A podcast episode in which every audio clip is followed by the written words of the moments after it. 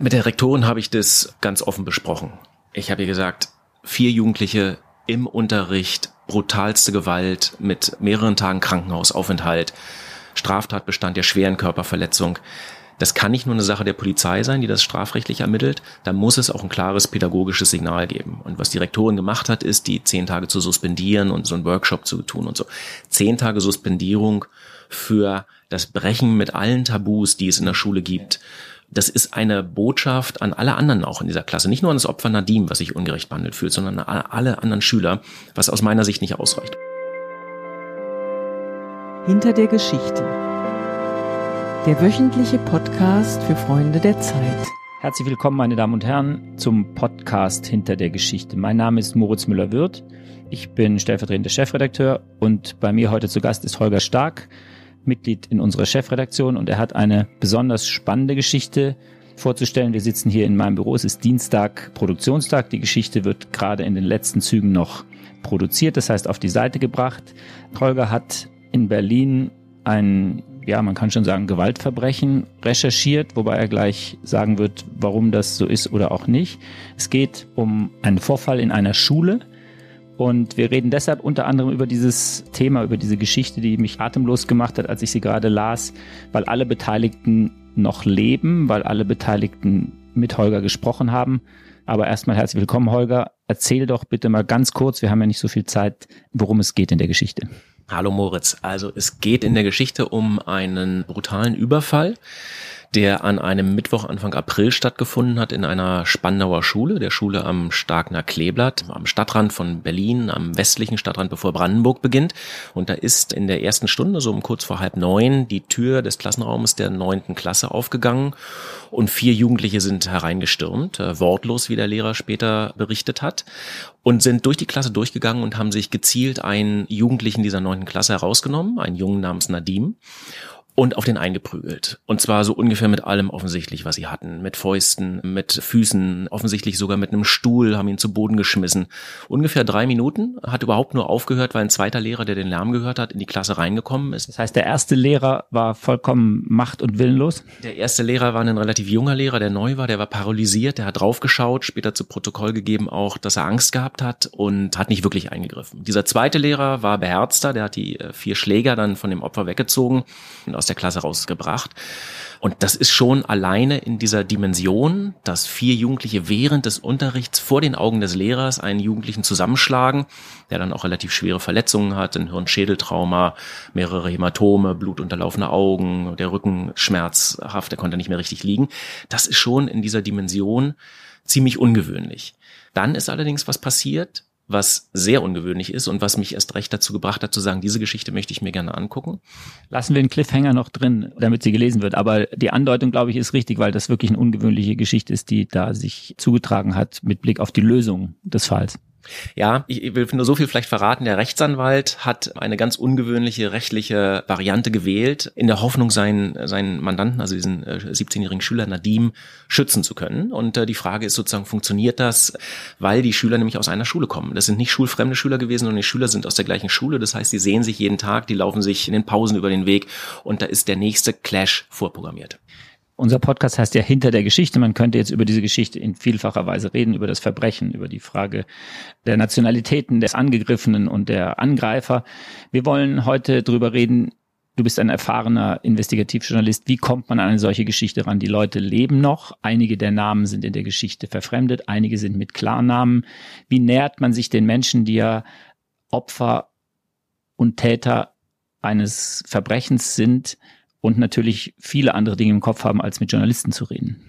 Ja, das ist immer eine delikate Sache, vor allem in dem Bereich, wo die Akteure alle Jugendliche sind. Zum Tatzeitpunkt waren von den Tätern zwei oder drei 16 erst, einer 17, möglicherweise 18, das weiß man nicht genau, weil der aus Syrien kommt und nicht ganz klar ist, was das eigentliche Geburtsdatum ist.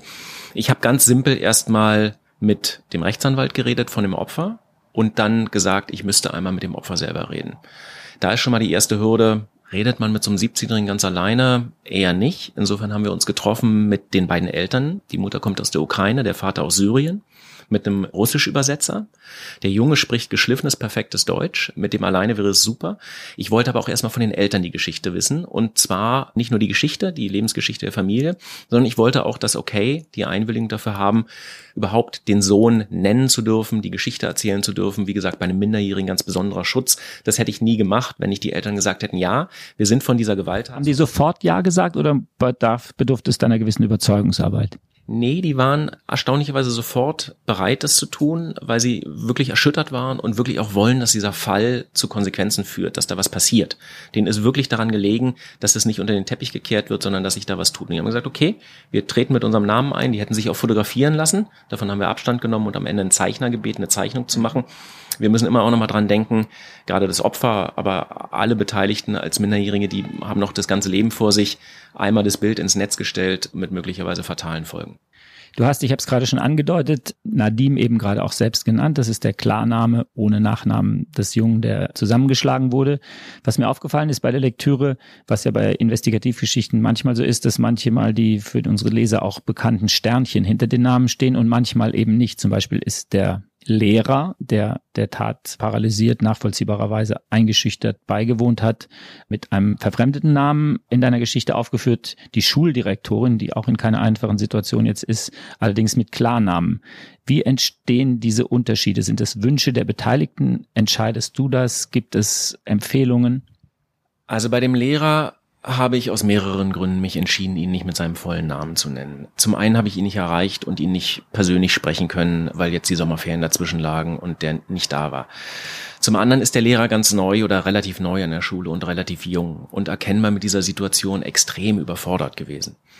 Da habe ich also gelesen, dessen Aussage, dessen schriftliche Aussage, also seine Schilderung und die so erstmal genommen, hatte aber den Eindruck, der ist ja dann doch eine Randfigur, der ist nicht der Täter, er ist auch nicht wirklich ein Opfer gewesen, er ist, er ist sozusagen ein Protagonist am Rande gewesen, dass das für den vielleicht ein echtes Spießrutenlaufen bedeuten würde, in so jungen Jahren jetzt damit vollem Namen genannt zu werden, wenn er dann in dem neuen Schuljahr, was jetzt gerade beginnt, in die Schule kommt, wenn möglicherweise andere Eltern aus anderen Klassen dann erfahren, dass der Lehrer das gewesen ist, wenn er eventuell nochmal die Schule wechselt. Ich wollte es dem einfach nicht so schwer machen. Aber kann man ihn nicht eigentlich erkennen, wenn du schreibst, die Klasse, den Zeitpunkt, das ist na, die Schüler aus der Klasse wissen das selbstverständlich. Mag sein, dass der eine oder andere auf dem Hofe auch darüber geredet hat, aber darüber hinaus, glaube ich, ist er nicht identifizierbar. Du hast ja recherchiert und die Geschichte, ich kann das so sagen, ist sozusagen durchrecherchiert. Es bleibt jedenfalls dem Leser bleiben keine Fragen offen, außer die Frage, wie die Situation sich jetzt in der Schule weiterentwickelt. Das kann man nicht prognostizieren. Bist du bei dieser Recherche auch an Grenzen gekommen, wo du gesagt hast, da hätte ich gerne mehr gewusst, da hätte ich gerne klarere Aussagen gehabt, die dir verweigert worden sind? Nee, in der Form eigentlich nicht. Ich bin eher gestoßen an eine moralische Grenze, weil ich das Gefühl hatte, dass die Rektorin versucht, sehr, sehr viel richtig zu machen an der Schule. Und weil sie versucht, so viel richtig zu machen, macht sie nicht wirklich viel. Und in dem Gespräch, was ich mit ihr hatte und in dem Gespräch, was ich mit dem Sozialarbeiter hatte, war zu spüren, dass die Schule sich wirklich, dass sie wirklich mit sich ringt, was sie tut. Aber in Wahrheit wäre natürlich die richtige, wahrscheinlich richtige Konsequenz zu sagen, die vier Schläger fliegen von der Schule. Damit tut sich die Lehrerin, Direktorin extrem schwer, weil sie argumentiert, dass sie sagt, diese vier haben sich eigentlich ganz gut gemacht. Die müssen dann einen Ausraster gehabt haben oder da muss es eine zweite Ebene geben, die sie selber schockiert hat. Aber sie hofft eigentlich, dass die noch eine, eine Karriere vor sich haben, die Schule gut abschließen können und so weiter und tut sich extrem schwer, die vier von der Schule zu schmeißen. Auf der anderen Seite sagt Nadim, das Opfer, ich weiß gar nicht, wie ich in dieser Schule noch überleben soll, wenn ich die jeden Tag mehrmals in der Pause sehe und sagt, ich will auch, dass die bestraft werden. So, die Frage ist also, du hast das Opfer, das Opfer sagt, ich will, dass die Täter bestraft werden. Die Rektorin sagt, ja, Strafe muss sein, aber ich will denen nicht komplett das Leben ruinieren. Was tue ich?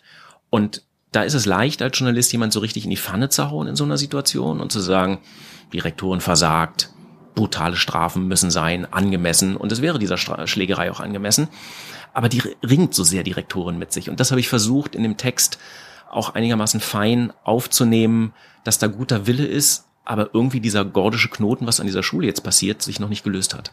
Das darf ich sagen, als Leser entnimmt man deiner Geschichte nicht deine Position, was ja ein Vorzug der Geschichte ist. Du beschreibst das relativ nüchtern und stellst die Standpunkte nebeneinander. Man denkt sich dann schon, dass natürlich es besser gewesen wäre, zu irgendeiner Lösung zu kommen durch die Direktorin, aber du ergreifst in der Tat keine Partei. Für unsere Leser interessant, aber auch für mich interessant ist, wenn das Band dann aus ist, sagst du dann der Direktorin deine Meinung dazu? Oder ist das sozusagen in eurer Konversation dann auch für dich eine moralische Grenze, wo du sagst, die ist ohnehin schon so belastet mit dem Fall, dass du da dich nicht noch irgendwie als Ratgeber aufschwingst?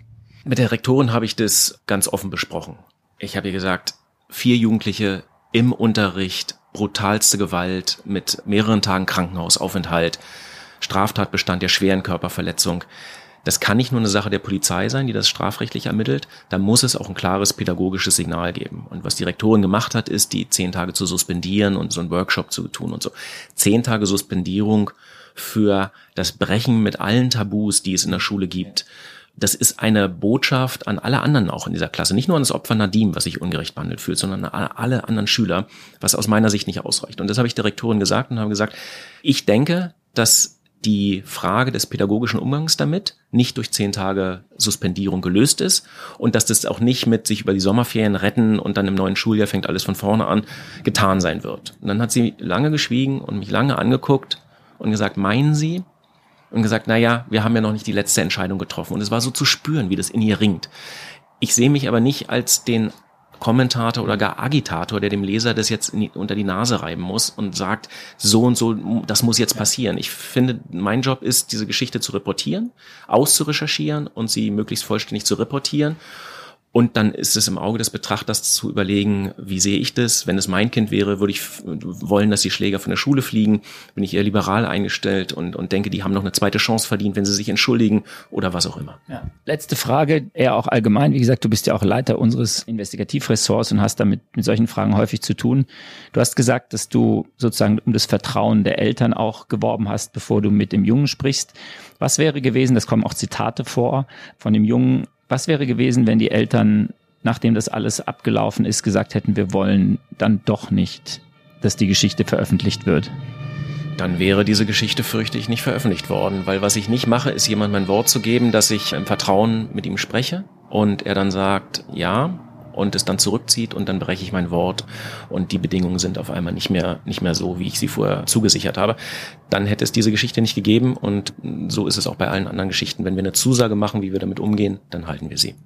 Das ist, glaube ich, ein gutes Schlusswort. Vielen Dank, Holger. Die Geschichte mit der Überschrift zwischen Recht und Rache erscheint am Donnerstag in der neuen Ausgabe der Zeit auf der Recht- und Unrechtsseite. Wahrscheinlich ist der Name selten so passend gewesen wie für diese Geschichte. Jetzt kommt noch ein kleiner Werbeblock. Das war der Podcast hinter der Geschichte. Wenn Sie mehr Geschichten hinter der Geschichte diesen Podcast hören wollen, abonnieren Sie uns überall, wo Sie Podcasts hören können, zum Beispiel bei iTunes und Spotify. Alle weiteren Informationen über die verdammt schon über 60 Episoden dieses Podcasts können Sie unter www.freunde.zeit.de anhören. Empfehlen Sie uns weiter, ganz selbstverständlich. Geben Sie uns, wow, fünf Sterne bei iTunes, wenn Sie mögen. Wir freuen uns aber auch über Ihr Feedback. Im Übrigen ergänze ich mal hier auch über Kritik. Sie erreichen uns unter der E-Mail-Adresse, Mailadresse freunde.zeit.de und wir hoffen auf Sie und freuen uns auf Sie nächste Woche. Auf Wiederhören.